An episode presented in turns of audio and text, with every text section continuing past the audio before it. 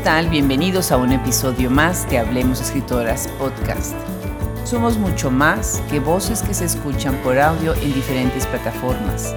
Somos un repositorio que de forma permanente pone al alcance de ustedes el perfil, la biografía, las historias, los libros y las editoriales que hacen posible que escritoras contemporáneas lleguen a todos los rincones del mundo. Nos escuchan en más de 50 países con nuestros dos episodios semanales, los lunes y los miércoles. No dejen de escucharos en las plataformas más conocidas como Spotify, iBox, Stitcher, Apple Podcasts, SoundCloud, YouTube. Pero también visiten y recorran en su navegador nuestra página web, en donde encontrarán la enciclopedia, biblioteca, tags de búsqueda y un catálogo de editoriales y revistas en donde podrán ver la gran importancia que tienen estas escritoras en nuestros tiempos contemporáneos. Hoy tenemos el gusto de invitar a la escritora Lilian López Camberos, nacida en la Ciudad de México en 1986. Estudió periodismo en la Universidad Autónoma de Querétaro, tiene una maestría en estudios literarios latinoamericanos por la Universidad Nacional de 3 de Febrero en Buenos Aires. Trabaja como periodista, editora y docente y hoy lanza su primer libro, Quisiera quedarme quieta, con la editorial Dharma Books. Pónganse cómodos y disfruten esta amena conversación con una interesante escritora. Los saluda Adriana Pacheco.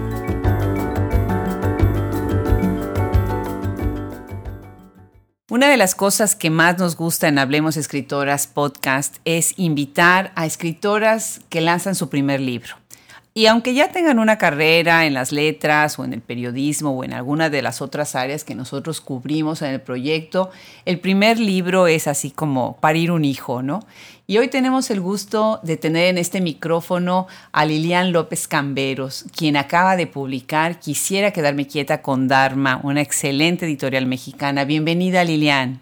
Muchas gracias, Adriana, a ti por la invitación y y por tu labor. No, pues al contrario, me estabas platicando fuera del micrófono en dónde nos estás escuchando. Cuéntanos. Bueno, mira, eh, yo nací en la Ciudad de México eh, en el 86, eh, pero cuando tenía seis años, mi familia y yo nos mudamos al pueblo de mi madre, que se llama Polotitlán de la Ilustración, que sí es un nombre grandilocuente y compuesto, con muchas historias detrás. Se sitúa en la frontera entre el Estado de México y Querétaro Está a medio camino entre las dos ciudades, pero es un pueblo netamente rural de 3.000 habitantes. Eh, nos venimos a vivir cuando yo tenía seis años, cuando empecé la primaria. Y digamos que aquí transcurrió mi infancia y fue la primera transición de mi vida, digamos, de un contexto urbano a uno rural, con todo lo que eso implica. Eh, por ejemplo, yo no estaba acostumbrada a la leche bronca, eh, a los largos periodos sin luz, porque aquí cuando llueve hay una única planta que abastece el municipio, falla y te puedes quedar tres días sin luz hay silencio, no hay cines, no hay centros comerciales, ni siquiera tenemos semáforos. Entonces, en este territorio como muy propio del realismo mágico, atmósferas rulfianas incluso, aquí pasé mi niñez y creo que eso me, formó en todos los sentidos. Y bueno, a los 15 años me, me, mudé a la capital de Querétaro a estudiar la preparatoria y la carrera y después volví a Ciudad de México a trabajar. Más tarde me fui a Buenos Aires y desde hace un año volví aquí al pueblo, así que ahora estoy acá. Qué maravilla, qué envidia, ¿eh? Tener esa vida de tanta quietud ha de ser también una gran inspiración. Y por otro lado, qué interesante saber esto. Por eso me fascina este proyecto, porque cuando empieza uno a hablar con las escritoras y ve uno toda su formación, toda su cosmovisión, y después lee uno sus libros, bueno, se lleva unas sorpresas muy interesantes. Entonces, ¿tú qué estudiaste y en dónde estudiaste? Estudié periodismo en, en, la Universidad Autónoma de Querétaro, que es una carrera muy técnica que, siendo honesta, no disfruté del todo, aunque ahora lo agradezco muchísimo porque conocí a mis mejores amigas y amigos.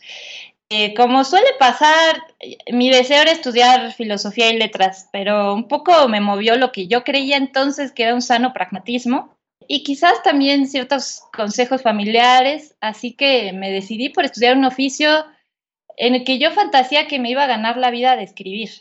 Ese era mi plan original. Y aunque en la carrera tomé optativas de la carrera de letras, desde que me recibí, mi plan fue estudiar una maestría en literatura porque además de sentirla mi vocación, me parecía que yo tenía carencias o deudas intelectuales respecto a lo literario. Más tarde estudié la maestría en estudios literarios latinoamericanos en la Universidad Nacional de 3 de Febrero en Buenos Aires. Qué maravilla. ¿Y por qué Argentina? Digamos que la respuesta más honesta es que Buenos Aires es para mí una ciudad amada y una ciudad incluso amante. Eh, desde que yo era niña, creo que principalmente por el descubrimiento de Borges y Cortázar, en quienes en, su escritura la ciudad de Buenos Aires y lo porteño siempre está muy presente. Es una ciudad que es tan idealizada como vilipendiada. Yo soñaba con conocer esa ciudad. Después, cuando hice un viaje, digamos, de mochilazo por Sudamérica, que fue mi primer viaje verdadero, además, cuando por fin la conocí, la ciudad me impactó profundamente. A pesar de que de inmediato procedió a maltratarme, porque la trama del segundo cuento del libro, adelantándome un poco, la de este, este Dios no maquilla un hasta luego, está basada casi al dedillo en mis primeros días en la ciudad, con chileno y robo de billetera incluidos. No me digas, wow. Pero con todo y eso, sí, el, chileno existió y debo decir que tiempo después él eh, me hospedó en, Santiago de Chile, así que bueno, un personaje no del todo detestable. Y, la mística de la ciudad me, me, envolvió con mucha fuerza, fue, fue como una bofetada. Era verano porteño también, era febrero, y a mí me parecía, eh, en primer lugar, ese aspecto como algo dislocado y enrarecedor. Para mí era muy extraño vivir un verano, además, tan tórrido como el de Buenos Aires, tan húmedo. Y eso lo hacía todo más accesible. Había un aire como de vacación real que me envolvió y me enamoró. Así que esa es la respuesta verdadera. Qué interesante hay, otra respuesta que tiene. Pues preciosa respuesta. Gracias, gracias. ¿Cuál es la otra? A ver, platícanos, ¿cuál es la otra? Bueno, la otra vendría desde lo académico, pero bueno, si quieres más, más adelante, vamos por allá. Claro que sí, claro que sí, porque además, bueno, quienes nos escuchan tienen que comprarse este libro, no saben qué cuentos, qué potencia, ahorita vamos a platicar de algunos de ellos, me encantaría tener el tiempo para revisar el libro completo pero por lo menos algunos de los seis cuentos que tienes ahí en ese libro. Pero antes cuéntanos, tú tienes un blog y este blog es una, además es una belleza, me encanta, visítenlo, se llama La Otra Isla. Eh, ¿Qué significa bloguear? Y sobre todo en el contexto en el que vives, en lo que haces, en lo que estudiaste, ¿qué es para ti este ejercicio? ¿Qué te significa y qué te da el blog? Bueno, tal como lo dices, es un ejercicio. Yo empecé a bloguear porque tenía un conocido que me mostró su blog. Yo nunca ni siquiera había escuchado la palabra blog. Y leí unas cuantas entradas y de inmediato se me ocurrió que yo podía hacerlo mejor, como con un espíritu ahí medio revanchista. Y el primer blog que abrí debió ser en el año 2004, en una plataforma que ya ni siquiera existe. Pues me mudé a Blogspot y ese blog se llamaba La Isla Mediodía. Digamos que es el antecesor de mi actual blog hiciera una referencia al cuento de Cortázar, un poco por, por casualidad, porque tenía el libro a un lado y fue lo primero que se me ocurrió, pero claro que había eh, razones más eh, de fondo inconscientes. Y creo que en esa época muchos coincidirán conmigo que fue la era dorada de los blogs, por lo menos en México y en Latinoamérica. Eh, para muchos fue un laboratorio de escritura. Y en mi caso fue como un desahogo de, de otras escrituras que me causaban problema y sufrimiento. Es decir, la escritura académica, la escritura periodística, porque ya empezaba yo a colaborar en medios, y la escritura literaria, que siempre la he intentado. Así que era un sitio donde había una escritura muy libre y, como de mucho desahogo. Pero además creo que para muchos fue la posibilidad de contar con, con lectoras y lectores, con un público, digamos, y para mí fue sobre todo eh, ganar muchos amigos y amigas que no habría podido conocer así. Cuando llegué a Ciudad de México en 2008, yo ya tenía muchos amigos, blogueros y blogueras. Así que para mí esa ha sido la mayor ganancia. Tiempo después cerré ese blog porque me dio una especie de crisis de fe en el que ya no me reconocí en el tono ni en el estilo de, las anécdotas que yo escribía, pero un poco después eh, recaí, así que lo veo más como un hábito o un vicio del que me cuesta desprenderme, aunque de pronto pasan largos periodos sin que escriba en él, pero es un sitio al que siempre regreso, es como mi cuarto propio en el Internet, donde yo soy mi propia editora, jefa de redacción y reportera estrella. Qué lindo lo dices, me encanta, me, gusta. Y sí tienes razón, tuvo esta época un boom, se hicieron muchas personas muy famosas por sus blogs y muchas de ellas desaparecieron inclusive de las letras en general o de los comentarios, ¿no? Muy interesante que no encontraron otro espacio, pero tú parece que encontraste otro espacio, ¿no? ¿En qué momento decidiste escribir un libro de cuentos? ¿Cómo, cómo se te da esa transición? Porque el primero siempre marca, ¿no? Toda una nueva etapa de tu vida, ¿no? Sí, la verdad es que quizás eh, sonará un poco ingenuo, pretencioso, pero yo tenía otros libros escritos, sobre todo dos de cuentos, pero nunca, nunca me parecieron aceptables. Eh, los consideré como ejercicios de escritura. Con esos dos libros eh, entré al FONCA en 2010 a jóvenes creadores en la categoría de cuento. Y ahí fue cuando empecé a escribir este libro que la beca la tuve en 2010 y apenas salió este libro este año. Hay, un trabajo obviamente obsesivo de, edición y yo suelo ser como muy dura y muy criticona, la verdad, con la escritura ajena.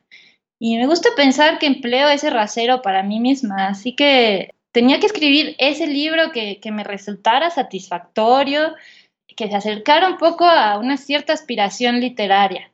Bueno, lo talleré muchísimo con mis compañeras de generación, que siempre voy a decir que ellas fueron mis verdaderas maestras en el FONCA, eh, Gabriela Damián Mirabete y María José Gómez Castillo.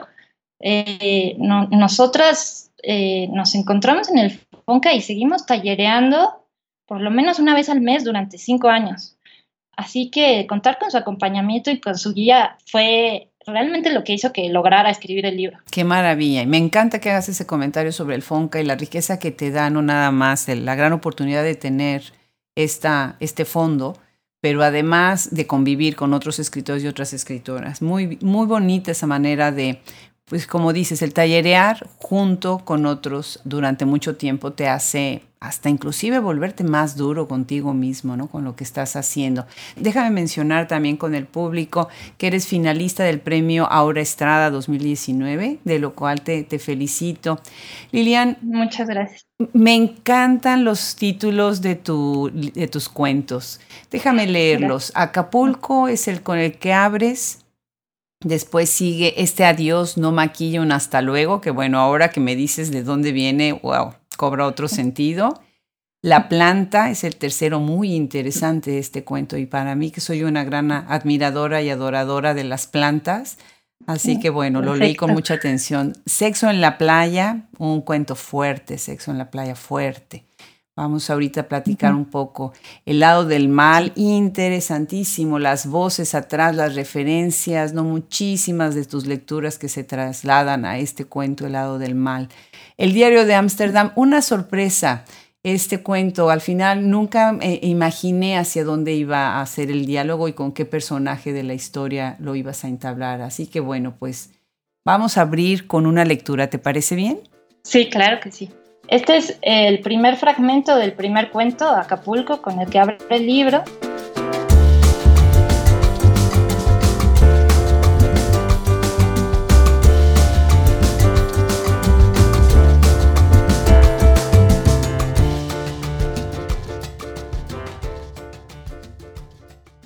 Era domingo de puente, Marcela manejaba. Estábamos en silencio, pero una idea que tuvimos flotaba. El sueño es la vigilia. Una pared de montaña guerrerense, otra de cantera rebanada. La vigilia es el sueño. El paisaje no cambió durante mucho tiempo, sino que nos tragó. Se instaló con pequeñas variaciones, rodeándonos de un verde húmedo que daba tristeza, pero mantenía el ensueño. El humo de los escapes, los espectaculares de la carretera, la respiración de lluvia que dormía en el asiento de atrás, el calor, siempre el calor. Todo me parecía distinto, irreconocible. Aquellas horas bajo el sol de Acapulco, en su playa de agua tibia, nos habían mostrado el reverso de las cosas. Cómo volver a lo demás, burdamente y sin misterio, después de vivir el mismo sueño. Muy interesante este cuento, eh, sobre todo sobre esta ciudad tan mítica, tan emblemática de México y del mundo, ¿no? Acapulco. Me hizo pensar en mi infancia y además me encantó esta idea de la melancolía y la tristeza porque nosotros íbamos cuando yo era niña a Acapulco y obviamente, bueno, es muy diferente al Acapulco que tenemos ahora, pero esta idea melancólica y triste como tú retratas los hoteles, los lugares, las calles, me inspiró una gran nostalgia del pasado, ¿no? La imagen además es una manera de tramar muy bien el escape de la violencia, ¿no? De muchas violencias, en una especie de letargo en el que están viviendo y se están desarrollando las relaciones entre los tres personajes femeninos que están aquí retratados. ¿Cómo es que sale esto? ¿Y cómo es que trenzas este tono melancólico con un retrato, ¿no? Tan sutil y a la vez tan poderosamente violento. Hay tres elementos para mí en este cuento. El primero viene de un texto que para mí fue decisivo, que es un ensayo de Jan Franco, donde ella compara las narrativas populares mexicanas y las estadounidenses. Un poco en función del tipo de lectoras a las que estos libros están dirigidas. Eh, mujeres integradas a la fuerza de trabajo y en condiciones precarias del lado mexicano, y consumidoras potenciales, en el caso estadounidense, como más receptivas a la historia del príncipe azul. Pero la conclusión de ese ensayo es devastadora y, cambió mi forma de escribir y creo que hasta mis temas. Ella dice, lo que realmente nos hace falta en la literatura de masas es cualquier tipo de solidaridad femenina. Así que desde entonces me pareció crucial retratar desde muchos otros ángulos la amistad femenina, convertirla en un tema emotivo, en un refugio como es en el caso de las protagonistas de este cuento, que como bien dices, eh, escapan de violencias soterradas, tanto familiares como incluso eh, sociales, digamos, eh, trabajos muy mal pagados, extrañamiento con la familia, etc. Y en el caso específico de la anécdota también viene como de dos lugares. Por un lado, sí hay una vivencia real en la que yo viajé a Acapulco con cuatro amigas, probé el LSD por primera vez, digamos, y nació este cuento de los apuntes que yo tomé tras la experiencia, que me interesaba conservar esa experiencia sensorial. Después, tiempo después, mi hermano viajó a Acapulco eh, con su familia y él que estaba menos enterado de, la situación del narcoestado en el puerto, se impresionó muchísimo. Él incluso se enfermó y tuvo que volver a la fecha de regreso porque quiso recorrer en este golpe de nostalgia por la infancia sitios que nosotros recorrimos como familia en los años 90, digamos, y 80, antes de que yo nacía. El Zócalo, canchas de básquetbol de la costera, la quebrada. La visión de, de, aquellas ruinas, de los escombros de, del otrora Acapulco Dorado, fue un shock para él. Y para mí también lo fue, pero en cierta manera yo me lo esperaba. Y sí, en un sentido más amplio, creo que sí tengo una postura con respecto al tratamiento de la violencia en, en la literatura contemporánea en México, que me parece de pronto que se divide entre, entre la llana indiferencia, eh, en estos mundos artificiales donde no parecen existir los cárteles ni las consecuencias de la violencia que ejerce. Y por otro lado, creo que sí hay una estetización de la violencia con la que no comulgo del todo, a menos que se trate de obras como la de Fernanda Melchor, que me parece una escritora mayor. Y bueno, en ese cuento justo quise retratar esos efectos más modestos de, la violencia del narco en las vidas cotidianas.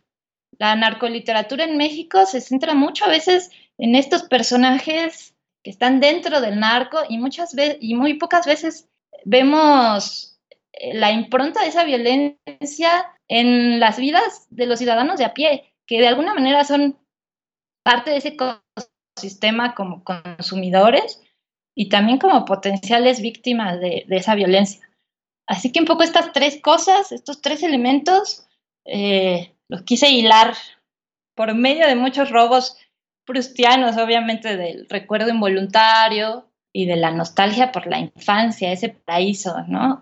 que, Acapulco representa. Claro, en algún momento del cuento dices que, bueno, los que deciden ir a Acapulco de visita, pues son valientes, ¿no? Y haces un recuento del saldo de aquel fin de semana. Brutal el recuento de violencia que, que se vivió, nada más en ese fin de semana, ¿no? Así que eh, eh, vas encabalgando muy bien, ¿no? Lo que ellas están viendo pero también en un, en un sueño, que también me parece que es una de las características de tu escritura, ¿no? A veces como que lo consciente y lo inconsciente se confunden, sí pensé muchísimo, ¿no? En algo medio poquito po, estilo po tal vez, ¿no?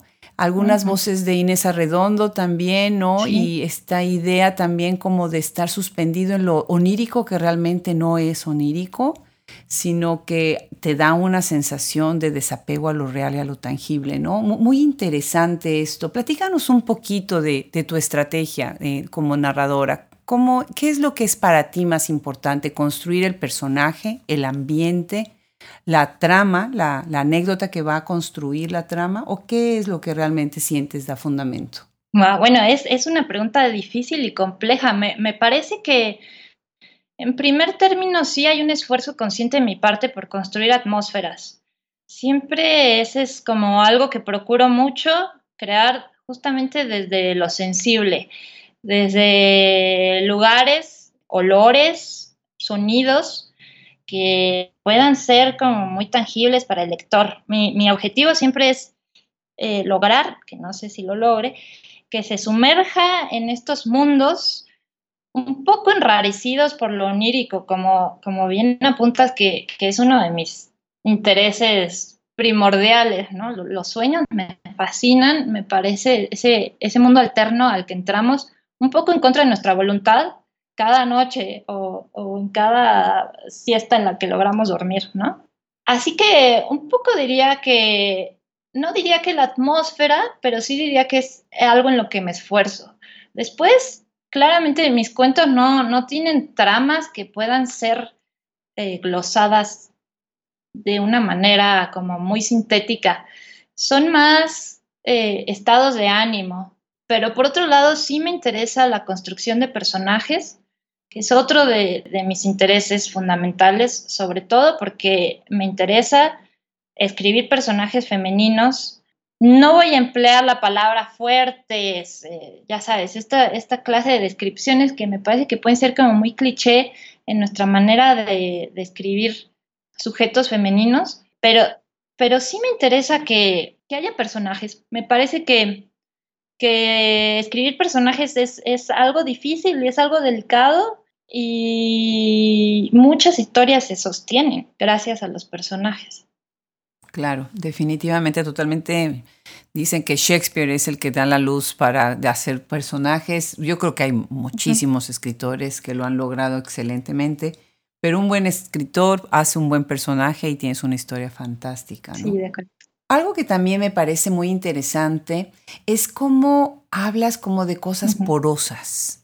Es como, como ambientes porosos, ¿no? Y tu cuento La planta en donde hablas de la Ciudad de México y hablas de Huastepec, otro lugar icónico para los, los mexicanos, ¿no? Y siento que también para muchos extranjeros es uno de los lugares que hay que visitar. Me hizo pensar en, en Bombal, en Quiroga, en Dávila, ¿no? Amparo Dávila, ahí un susurro de ella, ¿no? Y te va llevando en este cuento entre personas, entre qué significa el sexo, ¿no? La nostalgia de la infancia, y la soledad, interesante, ¿no? Y dices ahí en algún lugar, dices, eh, el silencio que es verde y no se marchita. Una figura muy interesante. Y me gustaría, bueno, hacer una lectura eh, de este cuento y además hablar un poquito de la manera en la que vas metaforizando muchos de los ambientes y de los elementos que utilizas. ¿Te parece leer un, un fragmento? Sí, por supuesto.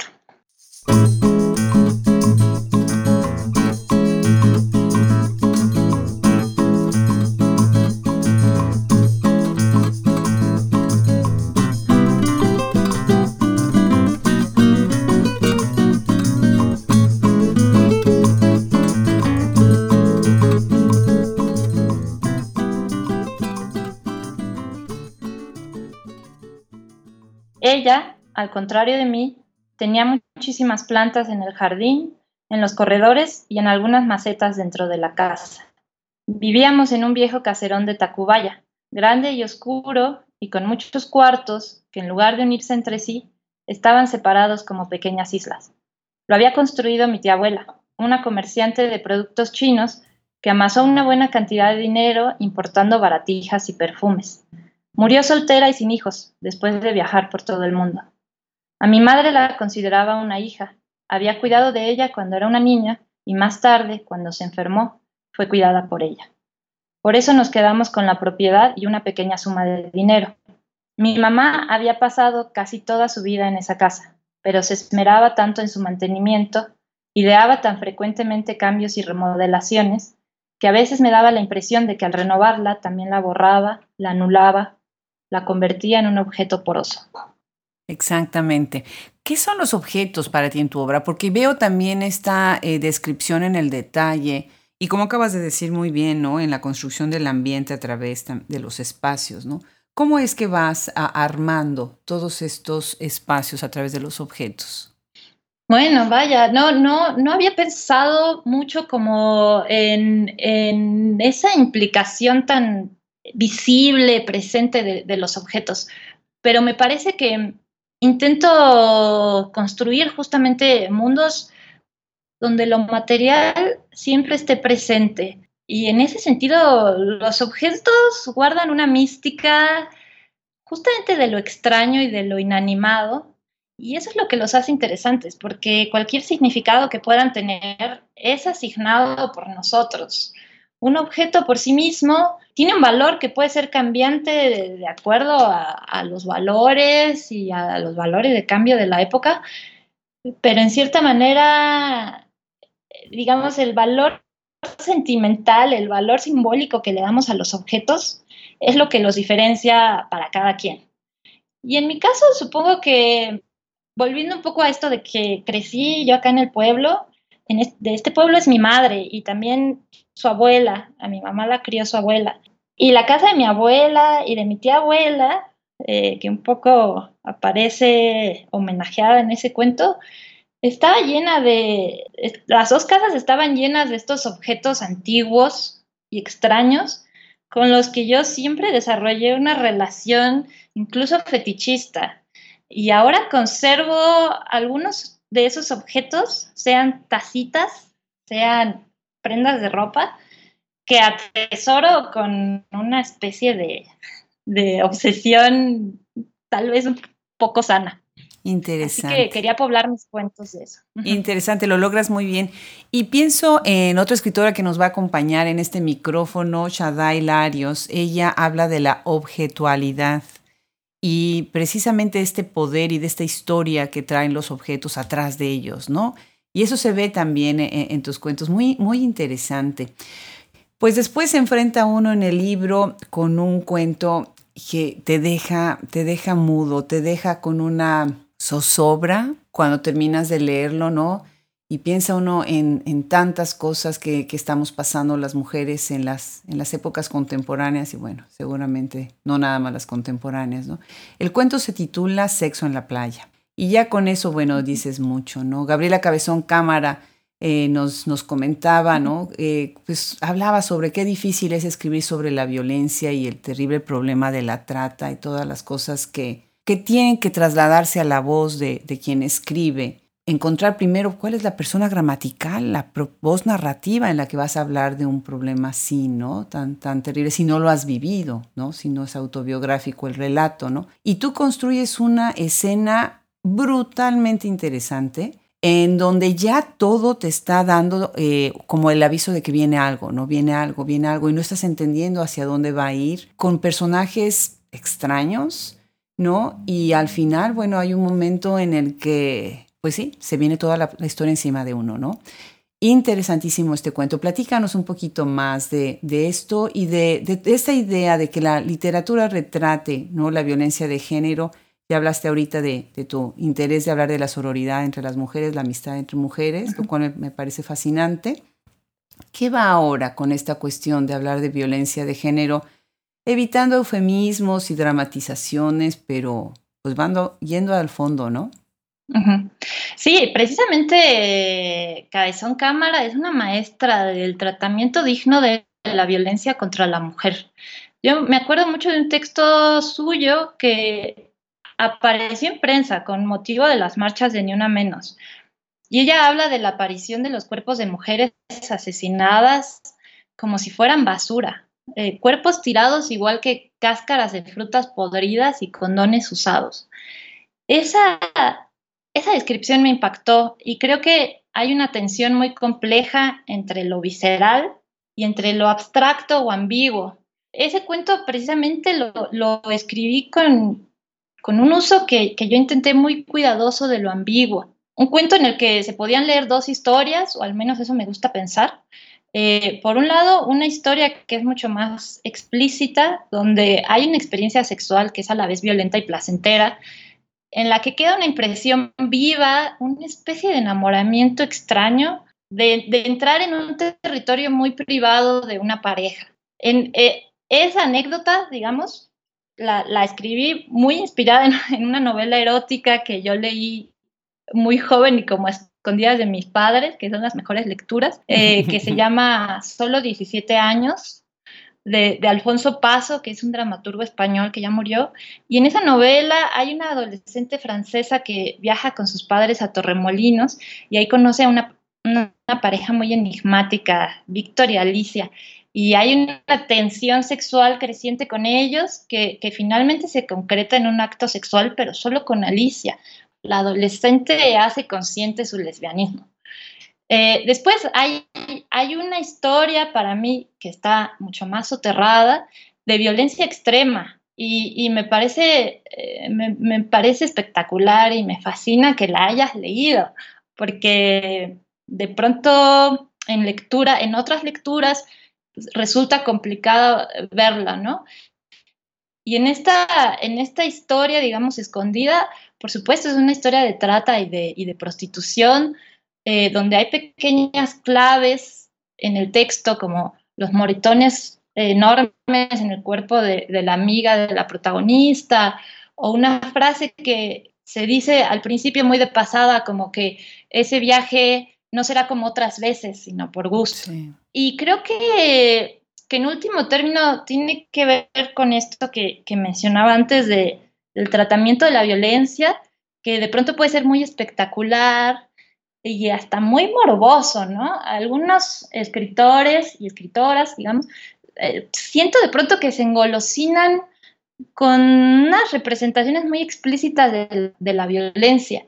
Y ese no, no es el lugar desde el que deseo escribir. Creo que sí, la realidad social no, se puede reflejar.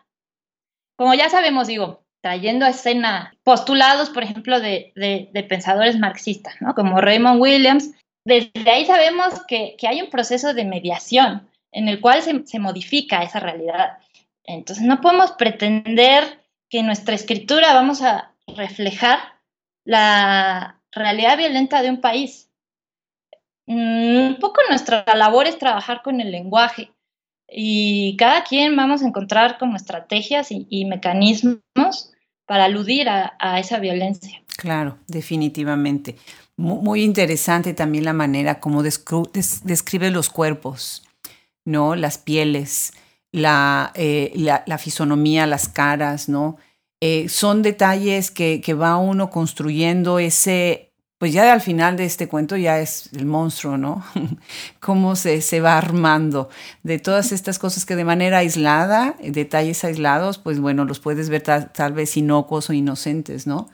pero pues en el momento ya que, sucede, eh, pues la escena principal para mi gusto, porque hay varias, además hay varios momentos del cuento que, te hace regresar a, releerlo para eh, ver la belleza de cómo lo, estás armando. Muy interesante. Gracias. Lo mismo sucede con El lado del mal.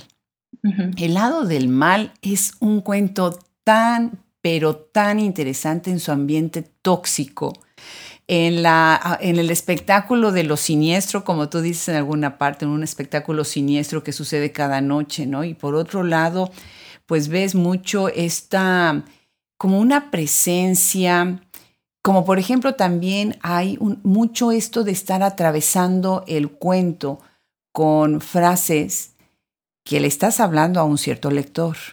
Y ahí está la trampa de leerte, ¿no? O sea, yo empecé a leer y dije, mm, a ver, esto que está acá en itálicas, esto yo lo he oído, ¿no? Y dice la vaporosa sombra fugitiva. Mm, dije, ah, ese es el primer hint. Y después viene el cuerpo siendo en sosegada calma, un cadáver con alma, muerto a la vida y a la muerte visto. Sor Juana. Pero después viene otra, que es solo lo difícil es estimulante. Y obviamente supe que era Lezama Lima, ¿no? Interesantísimo esta intertextualidad, esta referencialidad. ¿Para quién escribiste este cuento? Bueno, en el cuento yo intenté rendir un, un homenaje al barroco, desde, digamos, ciertos mecanismos, guiños intertextuales, referencias, incluso a nivel semántico. Y un poco quise situar lo barroco en un espacio y en una literatura que no tuvo una incursión, digamos, importante en lo barroco, como, como es la Argentina, y, traer al presente como algunos de sus tópicos, el delirio, eh, los espejos, el sueño. Creo que un poco se inspiró por, por un seminario que tomé en la maestría donde, donde justamente Sor Juana estaba, pero sobre todo donde leí ese famoso ensayo de Lezama Lima, la expresión americana, y esa frase se me quedó grabada con fuego, solo lo difícil es estimulante. Ahora, en ese sentido, creo que siempre quiero escribir cuentos que se disfruten. Ese es uno de mis objetivos. Que es un cuento que se disfrute sin necesidad de entender, aunque no me parece que haya mucho que entender, sin tener estas referencias. Pero desde luego son como guiños que es un placer que, que exista esa complicidad en la lectura, pero bueno, todos tenemos un marco de referencias y si alguien podía cachar estas referencias del barroco, creo que hacía mucho más rica la lectura del cuento. Pues muy, muy interesante y sobre todo también ver, por ejemplo, cómo suspendes el tiempo y ahorita que ya estás hablando de lo barroco, bueno, pues obviamente muchos de esos elementos son reconocibles en ese cuento. Otro muy interesante, Diario de Ámsterdam. Y de repente estás hablando con Ana Frank. Y él es una periodista, son los diarios de Ana Frank. Cuéntanos, ¿de dónde sale este cuento y por qué? ¿Por qué hablar de, los diarios de Ana Frank? Y, y, además de la función que cumplen estos diarios, ¿no? Y de cómo después son retomados por el padre, ¿no? Platícanos un poco más. Bueno, en ese cuento hay claramente una especie de homenaje a una autora que para mí fue formativa, una autora que yo leí con mucho interés porque en mi experiencia lectora fue la primera vez en la que yo me encontré con una voz cercana. Yo también era adolescente cuando la leí, también tenía como 13, 14 años cuando la leí. Me impresionó mucho, primero, tener en mis manos el libro impreso de una niña de esa edad Después claramente estaba la dimensión de lo real, que esa era una niña que había existido, que había escrito en el confinamiento y que su obra de alguna manera había sido rescatada. Me sigue impresionando Ana Frank. La sigo leyendo con mucho interés y con mucho cariño. Me parece que era una escritora hiper talentosa. A su corta edad ya era dueña de su técnica, de su voz, ya era capaz de transformar literariamente su entorno y además de encontrar en la escritura un refugio, un desahogo, un escape, incluso una esperanza. Ella esperaba publicar sus diarios después de, su liberación, cuando se acabara la guerra, convertirse en, esa gran escritora y periodista que ella soñaba con ser. Pero por otro lado, eh, me parece que también es una defensa de la autoedición, eh, eh, me parece que yo estoy muy en contra de cuando muere un autor o una autora y encuentran como sus papeles que tenía escondidos y los publican.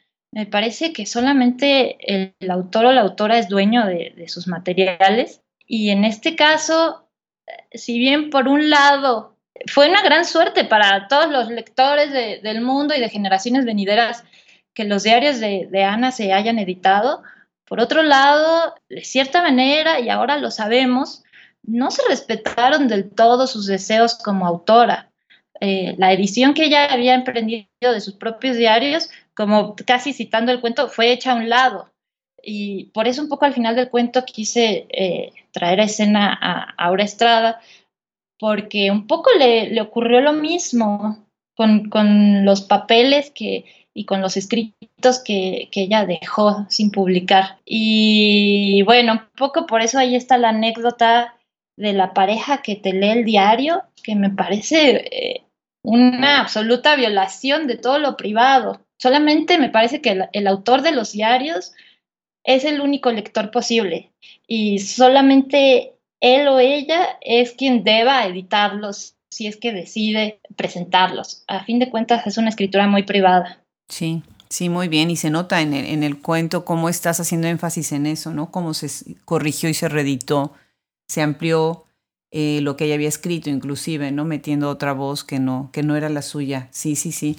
Y definitivamente ahorita lo que dices me lleva a una pregunta un poquito más teórica. Y eh, porque viendo la manera como vas construyendo tus personajes femeninos en tu, en tu obra, veo acá que hay un juego en algunas ideas de la teoría feminista, de la teoría de género, ¿no? Específicamente desde la sociología, que es el concepto de agencia, ¿no? Si es que si el personaje tiene una agencia que es el que se va a, validar como que es el dueño de sus actos, ¿no? que muchos críticos están en contra del término, incluso algunos usan el término agenciamiento, ¿no? más en la idea de Deleuze, para, para hablar de este, de este poder ¿no? que, que puede tener un personaje dentro de su, del desarrollo mismo de su, de su personaje, ¿no? de lo que está actuando dentro de, de la obra. Bueno, normalmente tus personajes son solitarios y están viviendo el resultado de, de, decisiones o que otros tomaron sobre ellos, sobre ellas, o que ellas tomaron, ¿no? Uh -huh. ¿Cómo verías tú en esta línea, desde la mirada de género, esta idea de la agencia o, o no, o del agenciamiento o no? Bueno, en, en, principio creo que sí hay estructuras patriarcales de, de las cuales como mujeres no podemos eh, de las que no podemos escapar y que se encuentran en las condiciones materiales de, nuestra propia existencia. Las mujeres estamos expuestas a la violencia, a la, desaparición, al asesinato. El miedo se ha vuelto casi constitutivo de nosotros.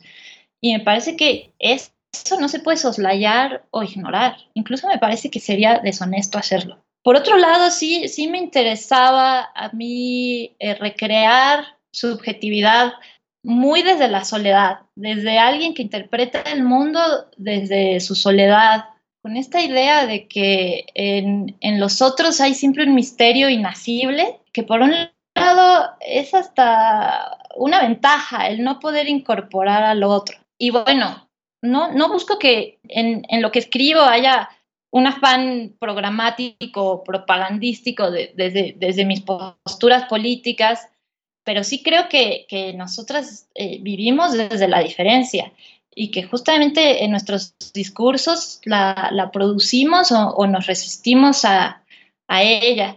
Nos, nos, toca reaccionar, ¿no? En, en esta idea del, del agenciamiento, pero a veces no podemos hacerlo de manera activa, ¿no? Sino más bien pasivamente y bueno, eso es, eso es algo que, eh, que, está muy presente en lo que escribo, ¿no? No, no quiero, como decía antes, no, no, no, no me interesa, o al menos trato, no, sé si lo logre, como caer en, la obviedad de, de, un discurso que estamos todas aprendiendo desde el feminismo. Eh, y entonces no quiero señalar obviedades, ¿no? Como que sí, el amor puede ser violento, sí, seguimos roles de género, Vaya, pero es imposible encontrar una mujer que, que no haya sido víctima de distintos tipos o, gradaciones de, de, violencia machista. Lo que nos toca, digamos, como autoras es justamente apuntar a, a nuevos sujetos. Y, y, sí, me gusta pensar en, en, en la agencia, sobre todo. Claro, claro que sí, no, definitivamente. Bueno, pues para cerrar la conversación, Lilian, ¿en qué estás trabajando ahora?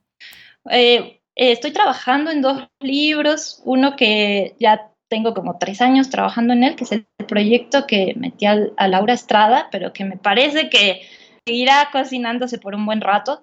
Es un proyecto, digamos, de autoficción, donde hay una experiencia, digamos, una vivencia en espera de transformarse en experiencia compleja.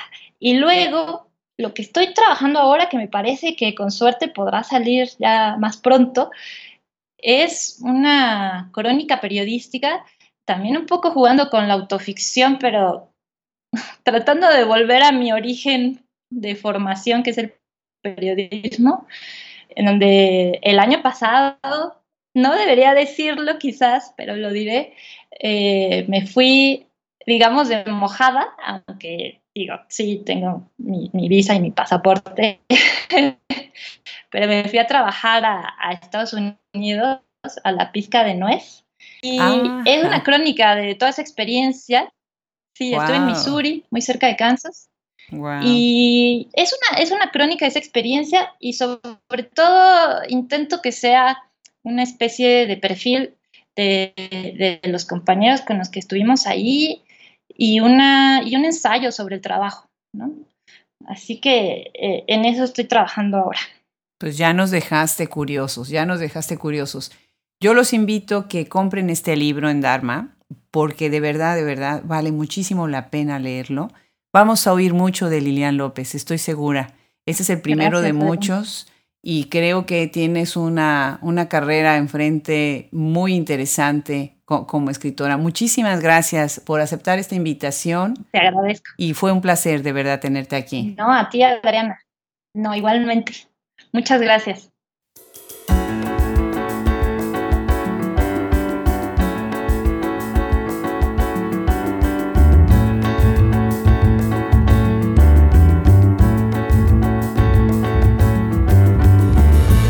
Así es como presentamos a la escritora mexicana Lilian López. No dejen de visitar la página web Hablemos Escritoras Podcast y la página de Dharma Books. Se despide de ustedes el equipo Hablemos Escritoras Podcast, Fernando Macías Jiménez en la edición, Andrea Macías Jiménez Social Media, Wilfredo Burgos Matos, Alejandra Márquez, Liliana Valenzuela, Juliana Zambrano, Fran Denster y Luis Enrique Castellanos. Se despide de ustedes hasta la próxima edición, Adriana Pacheco.